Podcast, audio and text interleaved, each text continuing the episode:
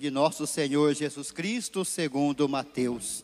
Naquele tempo, Jesus foi posto diante de Pôncio Pilatos, e este o interrogou.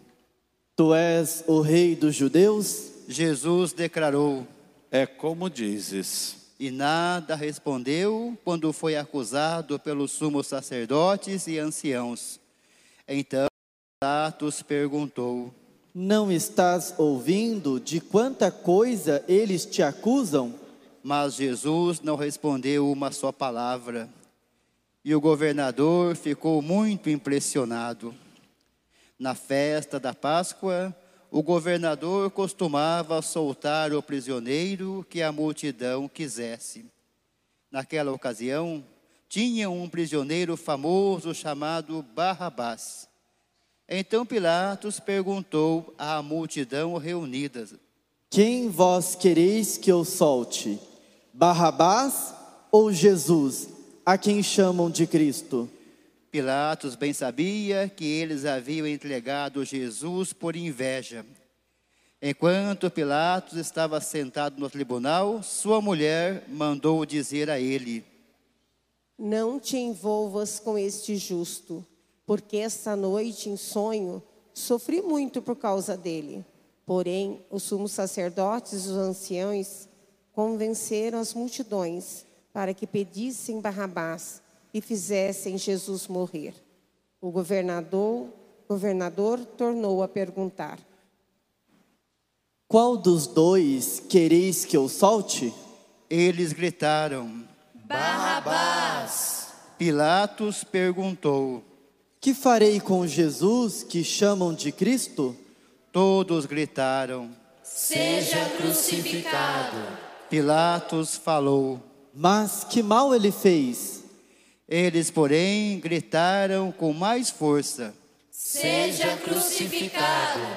Pilatos viu que nada conseguia e que poderia haver uma revolta. Então mandou trazer água, lavou as mãos diante da multidão e disse: Eu não sou responsável pelo sangue deste homem. Este é um problema vosso.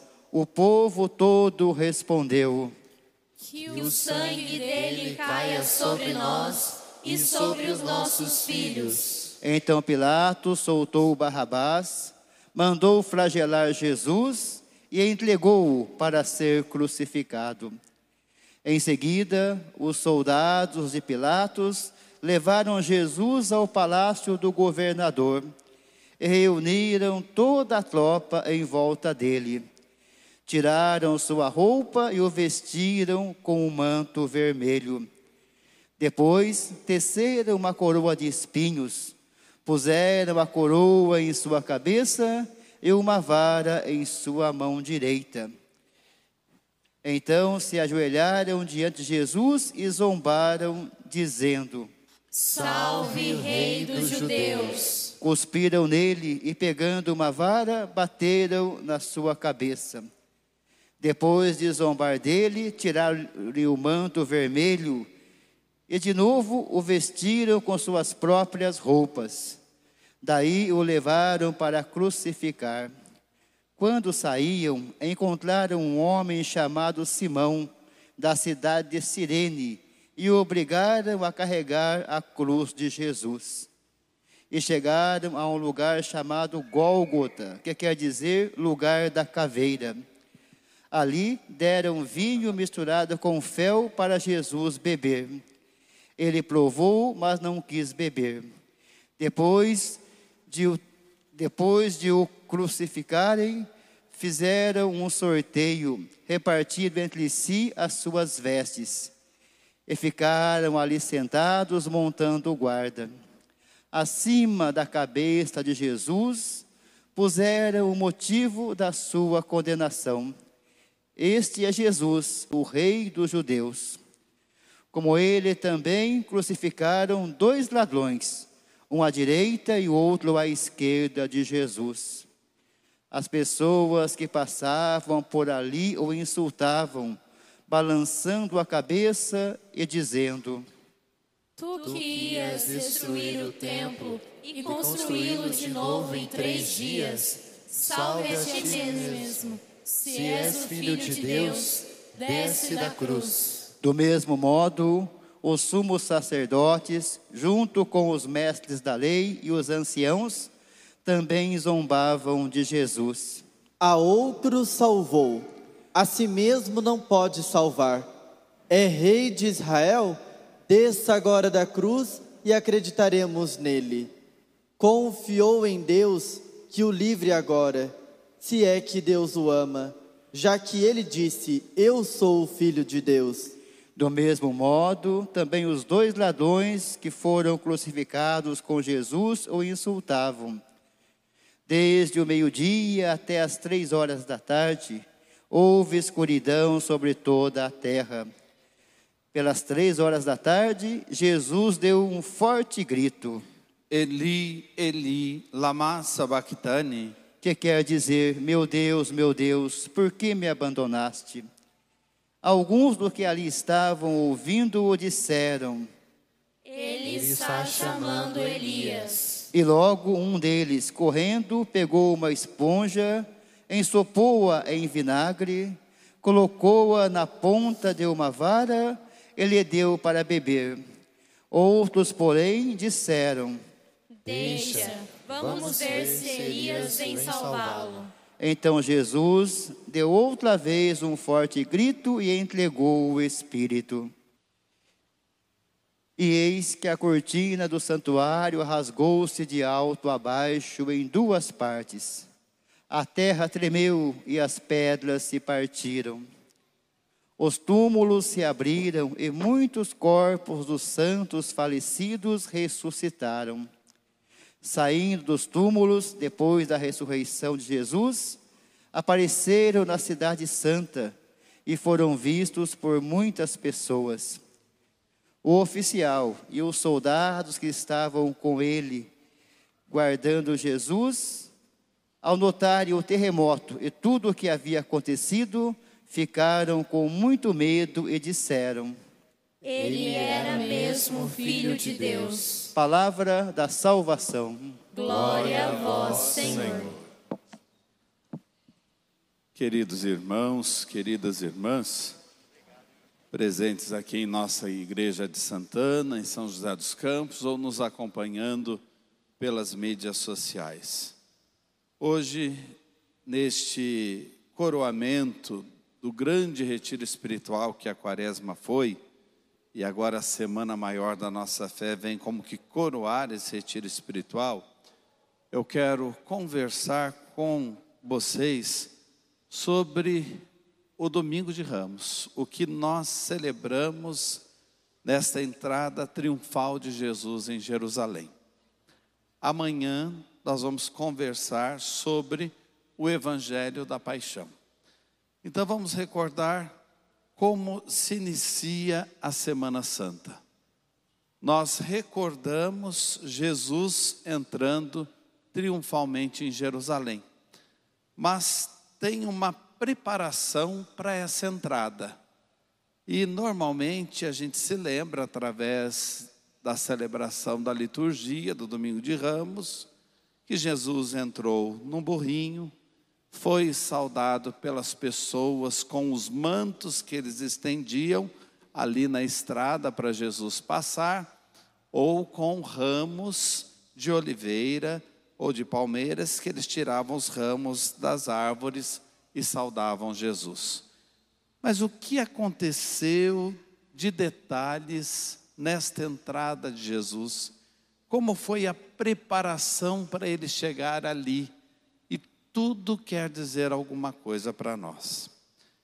Jesus pede aos seus discípulos que se dirijam a Betfagé e lá eles iriam encontrar um asno com o seu filhote. Iam encontrar no lugar chamado Betfagé este asno, um burrinho, e junto a ele um outro burrinho. E ele disse assim: Vocês vão pegar esse animal, porque eu vou precisar dele. E se alguém perguntar alguma coisa, vocês digam: O mestre vai precisar desse animal. O que que isso quer dizer? Uma história que parece tão inocente, mas está cheia de detalhes importantes. O nome daquele lugar é Betfagé. Betfagé significa casa do figo verde. Casa dos figos que não podem ser consumidos porque estão verdes. Vocês se lembram que certa vez, e esta narrativa está pertinho desse fato de Jesus mandar buscar o burrinho em Betfagé, Jesus passou num lugar onde tinha uma figueira que não dava frutos. E ele procurou frutos naquela figueira. A figueira é símbolo de Israel. E ali até alguém disse para ele: Vamos deixar mais um tempo para ver se vem algum fruto.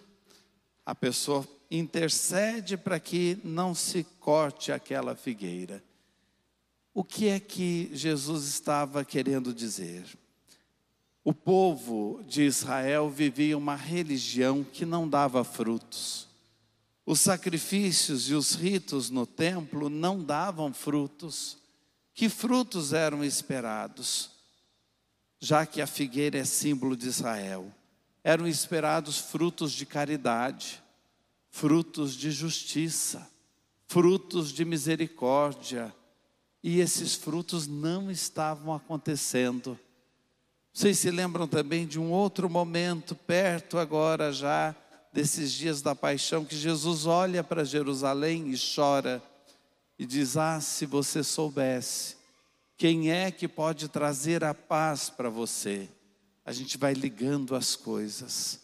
Jerusalém está parecendo-se com aquela figueira que não dava frutos, ou que quando foram buscar os frutos, os frutos estavam verdes, não serviam para o consumo, amarravam na boca.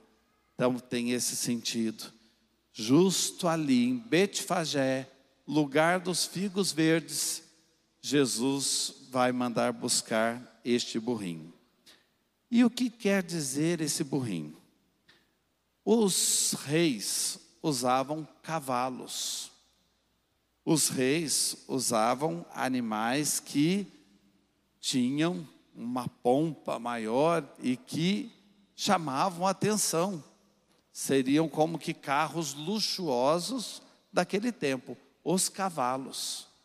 Jesus vai entrar num asno, num burrinho. O que, que significa o burrinho, o asno? Para nós, significa não saber, ser ignorante, mas na cultura hebraica do povo judeu, não significa isso. O burrinho, o asno é um animal que significa paciência e serviço. Paciência e serviço. Preste atenção, porque isso é muito importante. Paciência e serviço. E isso é tão importante que por duas vezes essa história é contada. Jesus diz: Olha, vocês vão encontrar um burrinho, vão encontrar um outro junto dele, vocês vão desamarrá-los e vão dizer: O Senhor está precisando dele, se alguém chamar a atenção de vocês. Depois, essa história, do mesmo jeito que eu estou contando para vocês, é repetida quando acontece. Eles vão lá, as pessoas vão lá perguntar para eles por que, que vocês estão pegando o burrinho. Eles dizem: O Senhor, o Mestre, está precisando deles. O que, que eles significam? Paciência e serviço. Significam, então, o que nós, como cristãos, devemos ser na família, na comunidade e no mundo. Não é que às vezes a gente perde a paciência com o mundo? Não é que às vezes a gente perde a paciência com as pessoas? Não é que às vezes a gente se cansa até de servir a própria família ou de servir a comunidade, a gente começa a reclamar ah, o casamento já está pesado demais. Padre, ainda bem que o senhor não casou, o senhor não sabe o que é ter uma esposa, o senhor não sabe o que é ter um marido, o senhor não sabe o que é criar filhos. E a gente passa por tantas agonias, por tantas dificuldades. Paciência e serviço. Na vida da comunidade, muitas vezes a gente também perde a paciência, se cansa de servir, de amar, de doar a vida.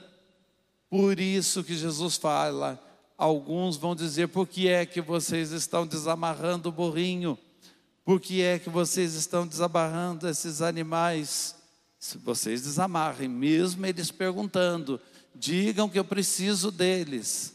Agora vocês entendem? Esses burrinhos estão dentro de nós. Vamos desamarrá-los. A paciência e o serviço. A paciência e a entrega da vida por uma causa. O não desanimar em colocar a nossa vida a serviço. E muitas vezes o mundo quer nos impedir de desamarrar esses burrinhos. Ah, não, agora você já fez demais. Deixa o burrinho amarrado aí nada de paciência, já venceu. Agora não, nada de caridade, nada de doação de vida. Você não acha que você já se humilhou demais? A gente tem que responder: o Senhor está precisando deles. Precisando do que? Da minha paciência. Precisando do que? Da minha caridade, do meu amor, da minha dedicação, da minha doação. E quando o burrinho, então, aquele asno é colocado ali a serviço de Jesus.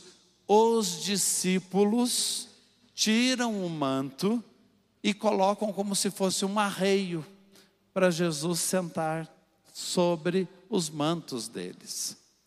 Isso é muito bonito e tem um significado muito forte. Vou repetir para vocês não perderem a ideia os apóstolos, os mais próximos de Jesus, tiram os mantos e estendem sobre o burrico, sobre o asno, para Jesus sentar sobre eles. O que, que significa o manto para o povo judeu? O manto era tudo para eles. O manto servia para cobrir do sol durante o dia, e lá é terra desértica, então o clima é muito pesado, o clima e tudo muito árido. Eles tiram o manto, que era o que os cobria durante o dia, os protegia. À noite, no deserto, a temperatura cai absurdamente. O manto era o cobertor. O manto servia como proteção de dia e de noite. E para muitos que tinham que viver sem abrigo, sem casa, na vida como nômades, como ciganos, por tanto tempo eles viveram assim, o manto era como se fosse a própria casa. Então, o manto para os judeus significa a vida deles, a vida, é um resumo da vida. Colocar o manto para Jesus sentar-se em cima significa a gente entregou a vida a Ele. A nossa vida é dele nós vamos servi-lo, nós estamos com ele, diferente do povo. O povo tirava os mantos e colocava para o burrinho passar em cima. O povo tirava os mantos e colocava no caminho, na estrada, não sobre o burrinho. Não uma entrega de vida, porque o povo ainda não tinha ideia do rei que Jesus era. O povo estava esperando um rei que fosse oferecer condições de vida para esse mundo, que fosse um imperador como os outros reis, e ainda não tinham compromisso de vida. Eles estavam fazendo uma saudação sem entender. Os discípulos, os apóstolos já começavam a entender: nós doamos a vida a Ele e a nossa vida nele vai ser vida para o mundo. Então vamos escolher em que lugar nós queremos estar. Vamos escolher se a gente quer colocar o um manto sobre o burrinho para entregar de verdade a vida a Jesus sem ficar com nada para nós. E vamos escolher se a gente desamarra antes esses burrinhos. A paciência e a doação de vida. Olha como é bonita essa história. Vamos começar a Semana Santa já dando um mergulho profundo nesse Evangelho e deixando Jesus transformar tudo que precisa ser transformado em nós. Afinal de contas, hoje nós o aclamamos como Rei. Ao nome dele, todo joelho se dobre e toda língua proclame que ele é o Senhor. Amém.